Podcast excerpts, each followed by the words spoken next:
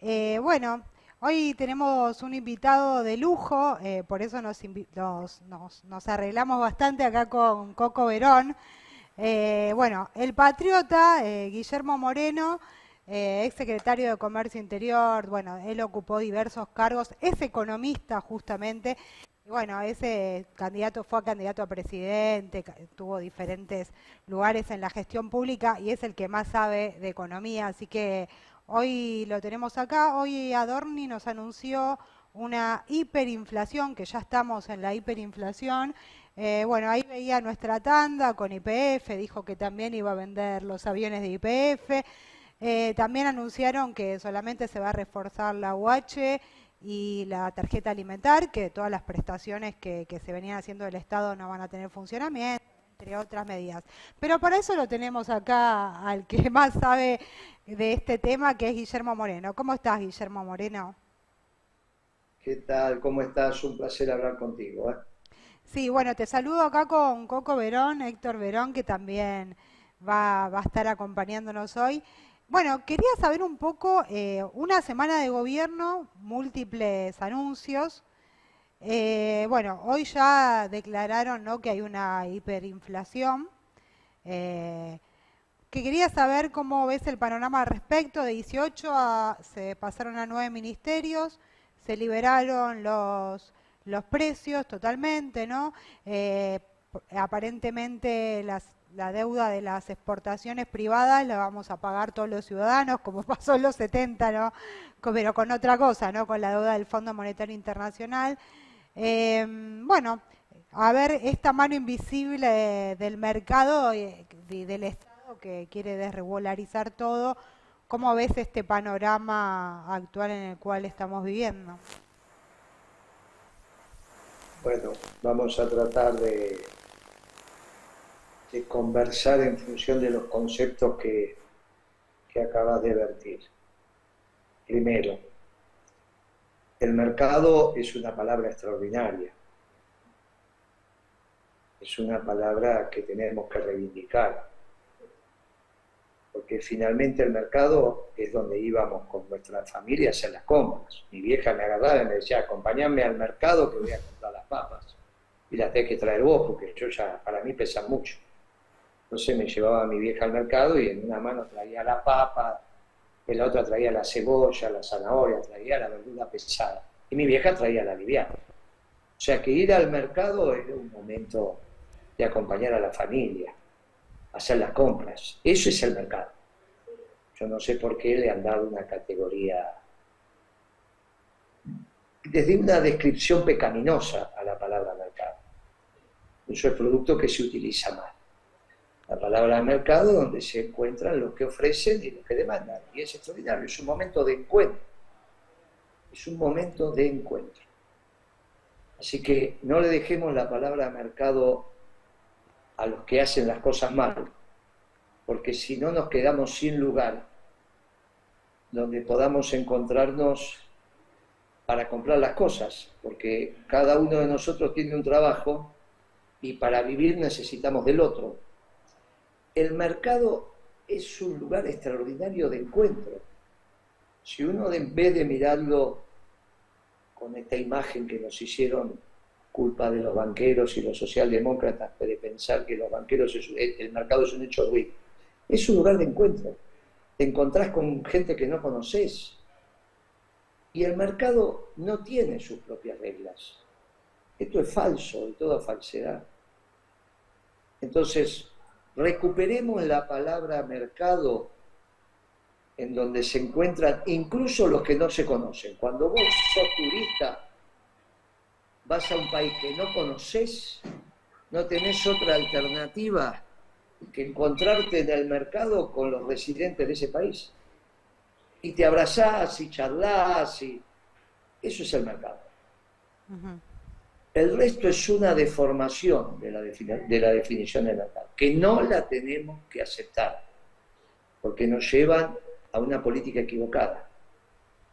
En general los socialdemócratas tienen esa tensión con el mercado. Los peronistas no tenemos ningún problema con el mercado, entendido como espacio de la comunidad, no como espacio de los banqueros. Bueno, Dicho esto, hay, y yendo al gobierno de Milei, hay claramente dos momentos ya en el gobierno de Milei, que si bien es breve, hay un momento desde la elección de Milei, hace unos días atrás, y yo diría hasta el martes pasado, donde se definieron las medidas y fueron anunciadas las medidas económicas, de eso estoy hablando. El pensamiento de Milei lo podemos encontrar fácilmente en tres discursos que él escribió de puño y letra. El discurso cuando ganó las pasos, donde dijo la justicia social es injusta. El discurso donde ganó el balotaje, donde dijo voy a dar la vida por, la, por el derecho de propiedad, por la propiedad privada. Y el discurso de Asunción, de espalda al Congreso, donde dijo que su autor intelectual preferido, que es este Jesús de Soto, un economista español, hizo una, una ponencia donde dijo que, que Dios es anarcocapitalista. Ese es mi ley, un anarquista que da la vida por la propiedad privada, a diferencia de los viejos anarquistas que vos estudiaste, pero no deja de ser un anarquista. Más, estos anarquistas capitalistas, lo que dice que si vivieran los viejos anarquistas, serían anarcocapitalistas. O sea, ellos se ven como una continuidad de aquellos anarquistas que incluso combatieron en la guerra civil española del lado de Franco, no del lado del Partido Comunista Español, del lado de Franco. ¿Está bien? Por eso a veces cuando la historia se escribe simplonamente nos encontramos con esto. Los anarquistas combatieron del lado de Franco, confrontaron a la república así llamada que era el gobierno encabezado por el Partido Comunista Español, que como sabemos, estaba bajo la égida del Partido Comunista de la Unión Soviética, igual que de argentinos, etcétera, etcétera. Ahí empezamos a entender por qué Perón se exiló en Madrid, porque si no empiezan a decir cosas absolutamente ridículas sobre, sobre Franco y compañía. Algunas ciertas, algunas no ciertas, pero empezamos a encontrar la punta del ovillo de por qué Perón se fue al exilio en Madrid, cuando empezamos a entender cómo fue cómo se fueron construyendo las verdades históricas, sino lo que se dice de la verdad histórica.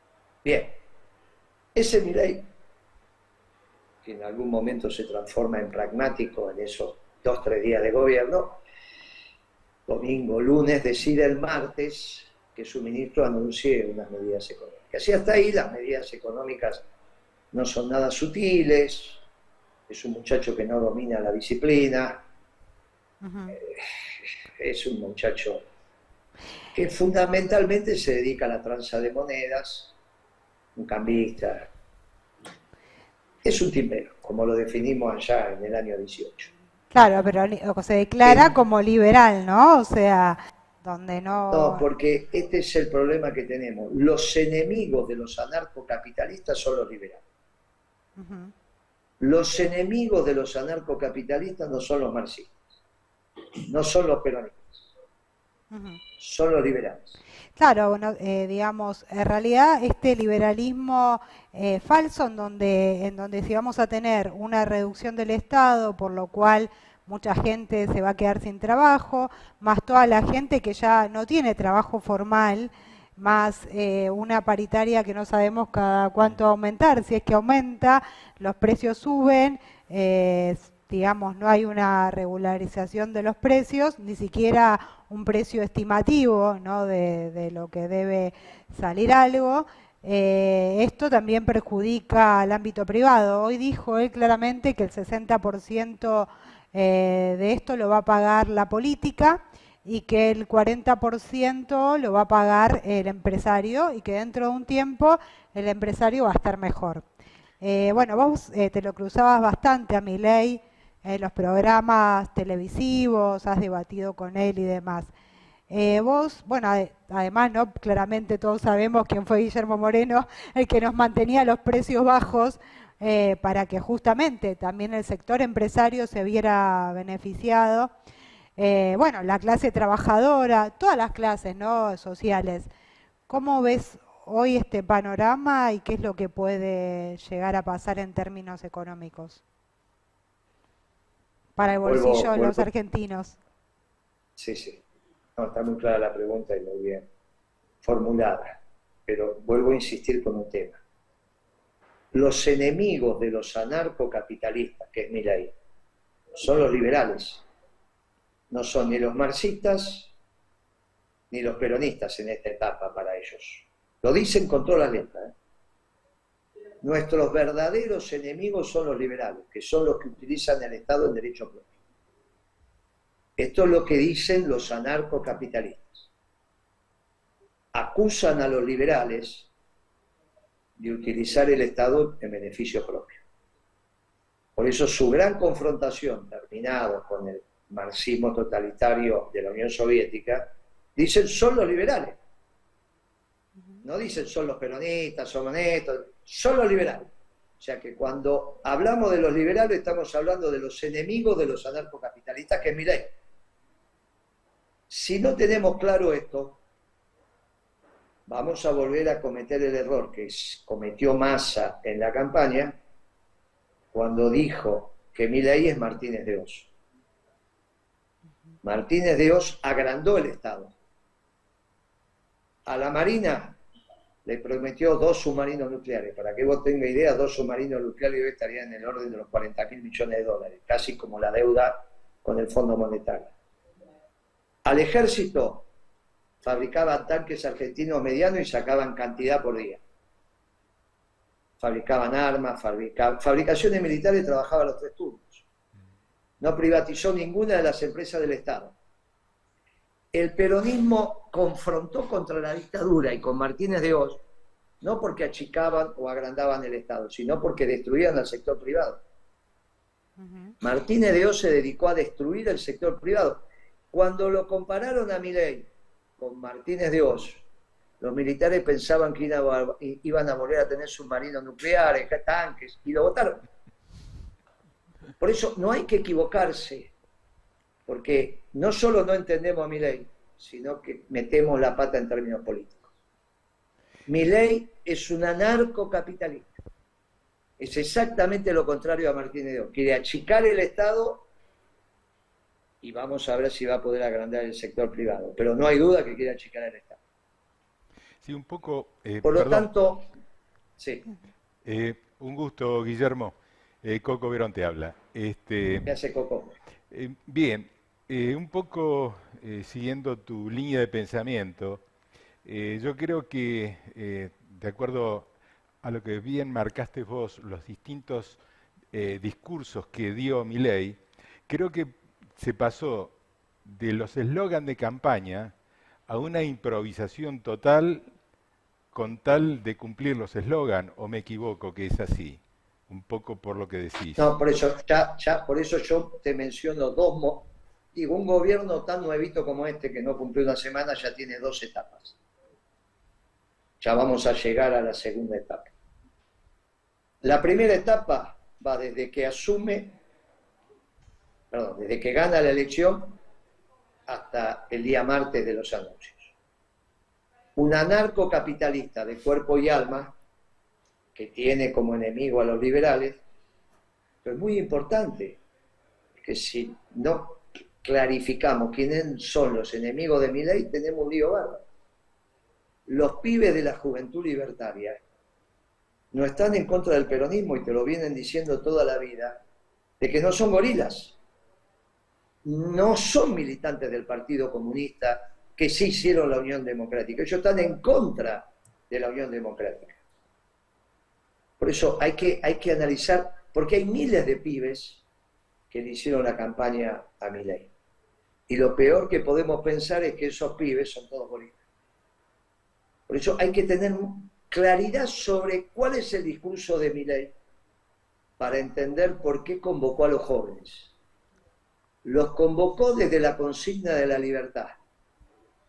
una consigna equivocada, mi ley no tiene la verdad, todo lo que quieras.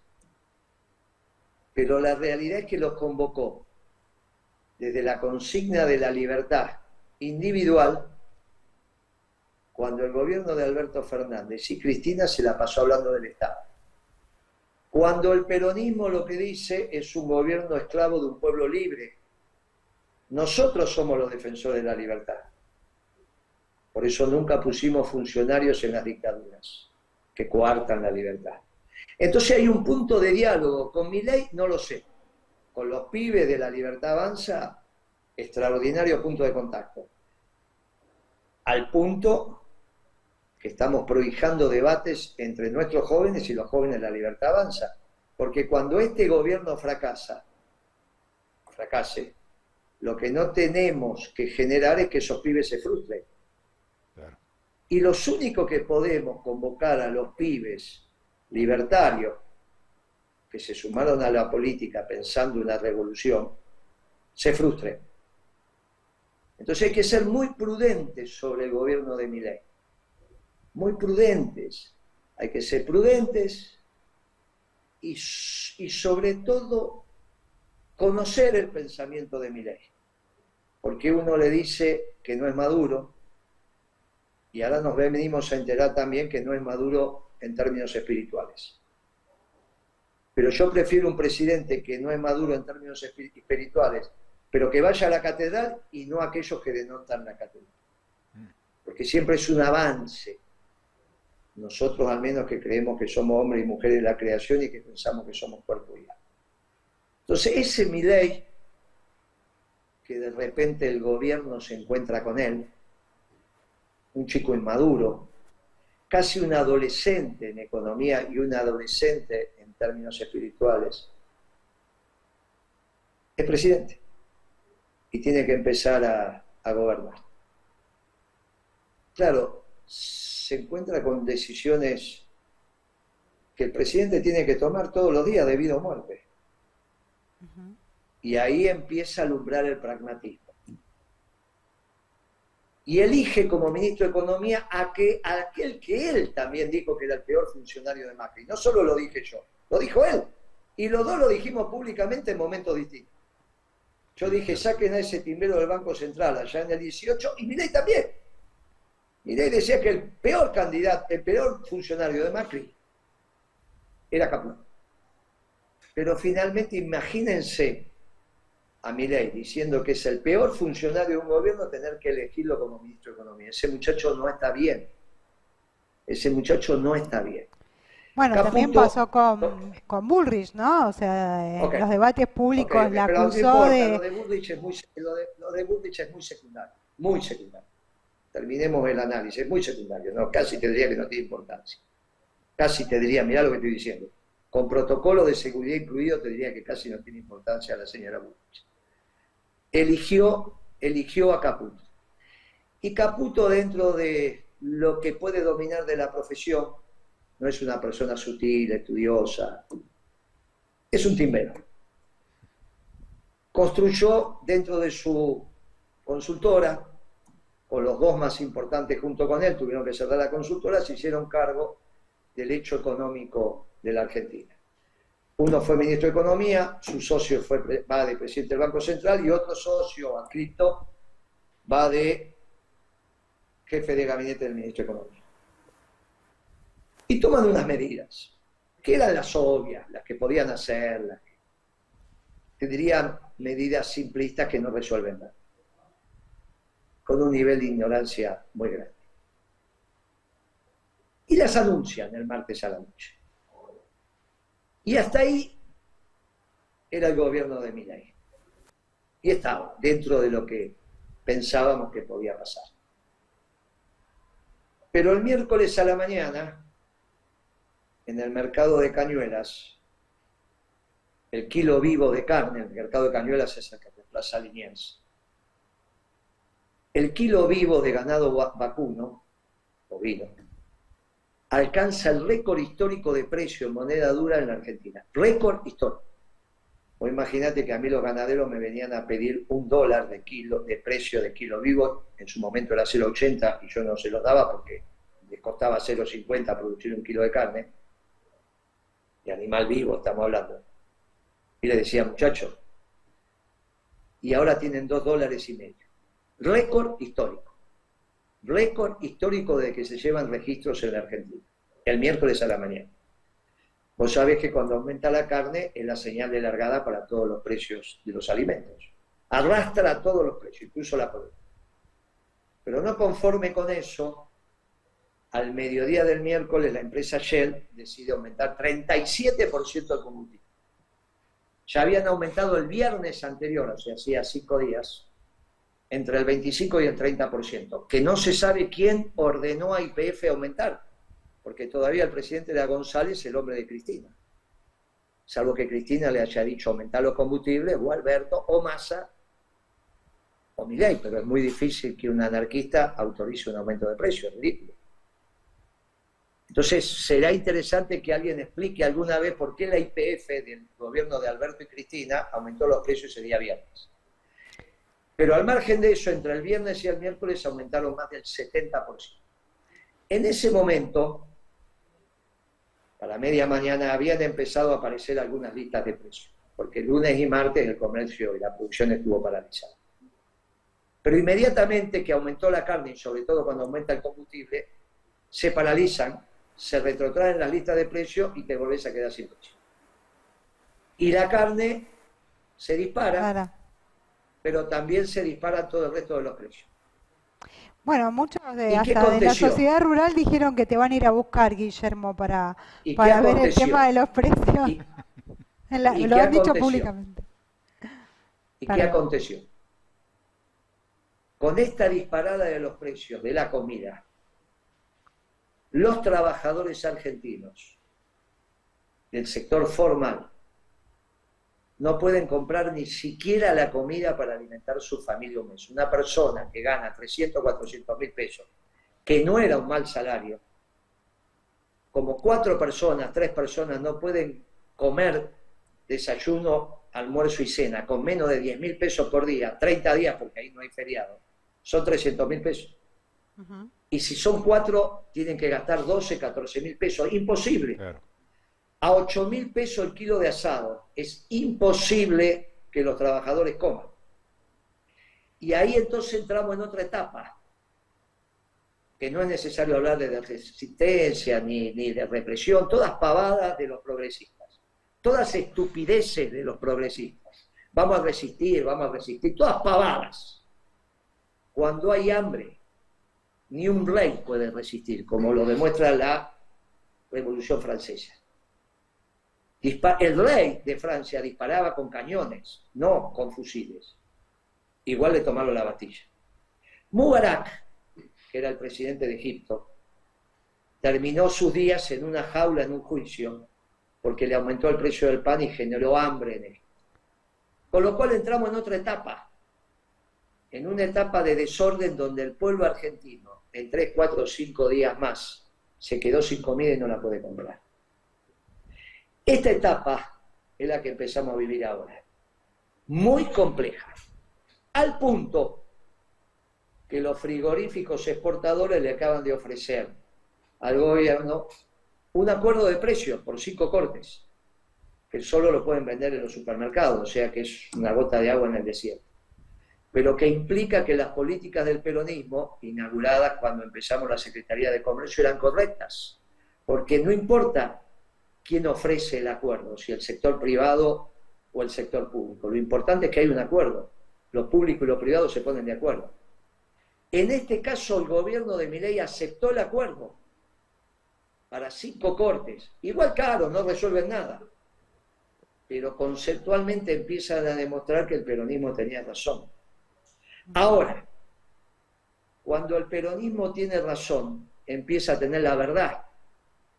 Y si tiene la verdad, se terminó esa estupidez progresista de este gobierno que fue un asco de Alberto y Cristina, de la posverdad, donde la verdad no existía y todo dependía de la autopercepción, donde la verdad no existía y la realidad no era un criterio de verdad, sino la que vos construís. Toda esa tontería posmoderna se terminó y ahora empezamos a discutir la verdad. Y la verdad es el peronismo. Ahora, esta verdad del peronismo está totalmente desorganizada. Y quizás no tengamos mucho tiempo para organizar. Y esto no se organiza con Cristina diciendo estoy en el patio. Esto se organiza con los que quieren ser dirigentes, yendo a las unidades básicas, a los sindicatos, a las plazas, a hablar con el pueblo. No diciendo acá estoy, véngame a ver. Y mucho menos sugiriendo que algún gobernador, aunque sea de una provincia importante, sea la opción. Porque tenemos que volver a la construcción de los dirigentes, de donde los dirigentes, vos los mirás y sabés que son peronistas. Como Evo Morales, que vos lo mirás y sabés que es el ejemplo del pueblo boliviano, como dijo una vez Lula. ¿Cuál es la virtud de Lula? Que uno lo mira y está mirando al pueblo boliviano. Uno tiene que mirar a los dirigentes peronistas y no tener duda de que son peronistas no dudar, porque esa metodología de estar designando con el dedo se tiene que terminar. El problema es si tenemos tiempo. El martes a la noche teníamos tiempo. El, gobierno de Milei iba a ser breve, sí, pero cuatro o seis meses. ¿Qué es lo que veníamos diciendo? Mire, este va a ser un gobierno breve. No tome ninguna decisión importante a los empresarios en términos estructurales, va a ser un gobierno a partir del miércoles a la mañana, esto se agudizó porque hay hambre, no se puede comprar la comida. Por estas cuentas que estoy haciendo, no es que los trabajadores ganan un millón y medio de pesos, ¿eh? ni 800 mil, ni 900 No, igual se sacó el impuesto a las ganancias.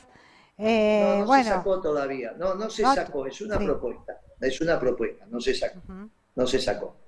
No tiene ninguna importancia eso porque estoy hablando que los trabajadores no van a poder comprar la comida. Las fiestas de fin de año es largo plazo hoy. Si no querés largo plazo, mediano plazo. Falta una semana para las fiestas. Falta muchísimo tiempo si no, no podés comprar la comida. Lo de la ganancia quizás ni se llegue a discutir en el Congreso. Claro, vos te tenés que ir a tu programa, creo, de Canal Extra, ¿no? O sea, ahora. No, te digo lo, tengo que ir, porque... yo tengo que ir, yo tengo que ir a la hora de Moreno en Radio Caput. Ah, en la hora de Moreno. Extra esto, en extra esto lo empezamos a discutir el miércoles a la tarde. Fue una discusión muy tensa con Mariotto. Porque Mariotto, al cual quiero y respeto, vicegobernador de la provincia de Buenos Aires, con las categorías viejas, que es la que suelen usar los socialdemócratas para entender la realidad, quería poner a mi ley diciendo estas medidas son las mismas que tomó Martínez de O, que tomó Macri. Y yo le decía, no, mirá, no tiene nada que ver lo que pasó hoy, hoy miércoles, ¿eh? con las medidas tomadas ayer. Nada que ver. Hoy hubo un hecho de ruptura en el gobierno de Milei. Se le disparó el precio de la comida que hace ingobernable el sistema. Por lo tanto, que vos me hables del impuesto a la ganancia, que pueden o no pagar los trabajadores, es o no aceptar o estar contradiciendo, y lo cual está muy bien, que se produjo un punto de ruptura porque los trabajadores no pueden comprar la comida. Y cuando no pueden comprar la comida y salen a la calle a deambular, desorganizadamente a deambular, no hay protocolo de represión posible. Porque aunque reprimas tengas la victoria en la calle, al no darle de comer al pueblo, salen al otro día de vuelta es hasta que se te acaben las balas, como le pasó a Mubarak o le pasó al rey de Francia, por eso la Revolución Francesa. Que el disparador fue el hambre. Con Mubarak fue el hambre. Y hoy con, en la Argentina es el hambre. Por eso hay que tener una comprensión de lo que está aconteciendo. Esto no es un problema del Estado y la desocupación.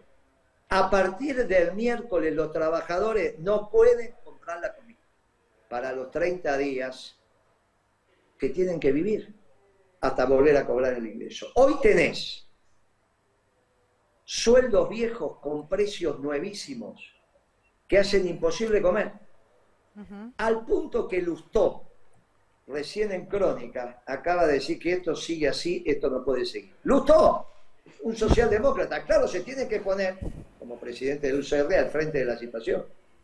No puede seguir diciendo, bueno, vamos a garantizar la gobernabilidad. No hay que hacer nada. Tampoco los nuestros tienen que no comprender la profundidad de lo que estamos hablando y repetir consignas de estos cuatro años absolutamente ridículas como el rol del Estado, como hizo Kisilov el otro día cuando asumió. No, que el rol del Estado... Kisilov, el pueblo tiene que comer y no tiene nada que ver el Estado con eso. Tienen que estar las relaciones lógicas de, de precios como lo supimos tener en la década ganada. Porque había una economía que estaba ordenada. No es que el pueblo comía por la Secretaría de Comercio, la economía estaba ordenada bajo una economía peronista. Hay que volver a ser economía peronista. Antes que te vaya, Guillermo, ¿el peronismo se puede reorganizar en el tiempo que queda de este gobierno? Es una obligación. Es una obligación reorganizarse. No el Partido Justicialista. ¿eh? El peronismo es una obligación reorganizarse, con sus gobernadores, con sus intendentes, con sus dirigentes sindicales, con su cuadro, es una obligación. La tarea de cada uno de nosotros es organizar el peronismo. Después vendrá quien conduce al peronismo. Después veremos quién lo conduce. Que esperemos que lo conduzca alguien que cuando uno lo mira diga, no hay duda, este es peronista. Pero la tarea ahora, más rápido que temprano, es organizar al peronismo. Y obviamente que no sobra nadie en el peronismo. No es que el peronismo es sin Cristina y sin Kicillof. Es obviamente con Cristina y con Kicillof. Pero es sin dedo y todos sentados en una mesa, tratando de encontrar las mejores soluciones y no desplegando el dedo y pensando que tenés el dedo mágico. Ni con Cristina ni Kicillof tienen el dedo mágico. Espero que Kisilov, que ya veo que encontró otra variante, dejó de ser esa la, el elegido para ser la oposición, ya no hablan de tremenda estupidez, y se avenga a la reorganización del peronismo, como corresponde, un gobernador muy importante, que los que vivimos en la provincia de Buenos Aires lo votamos, pero lo votamos para ser gobernador, no para conducir el peronismo, porque todavía falta mucho para que reorganizar muchas semanas, para que reorganizándonos podamos entre todos, en eso que será el Consejo Superior del Movimiento, elegir el que va a hablar por todos nosotros. Eso es importantísimo porque teníamos meses, teníamos meses, porque mi ley no tiene la verdad y va a fracasar. Pero ahora no lo sé. Hicieron una barbaridad. Aumentaron tanto el precio de la comida, tanto el precio de la comida, que los trabajadores no pueden comer. Y si no podés comer, huelgan las palabras. Te agradezco mucho el tiempo, en paz y en orden. Espero que el gobierno siga encontrando estos acuerdos de precio que ya encontró con la carne. Entienda que ese es el punto nodal. Nos dé el tiempo suficiente para que nos organicemos. Y si esto pasa, no tengas ninguna duda que el próximo gobierno es peronista y va a gobernar con la doctrina va a gobernar con la verdad. Te mando un fuerte abrazo. Un fuerte abrazo. bueno, que el peronismo vuelva a enamorar. Guillermo. Moreno, muchísimas gracias, un placer escucharte. No queríamos eh, interrumpirte demasiado porque la verdad es un placer escucharte. Y, como siempre, Guillermo, en muchas cosas y en la mayoría, en casi ya te vengo escuchando de hace tiene la verdad y la razón porque, bueno, ha hecho análisis muy ciertos en todo este tiempo. Así que bueno, vamos a una tanda, Coco Verón, en Hablemos de Política. Muchísimas gracias, Guillermo, muchos éxitos. Eh, y nos vemos en la reorganización del peronismo y cuando el peronismo vuelva a enamorar en la Argentina. Así que enseguida volvemos acá por Hablemos de Política. Bien.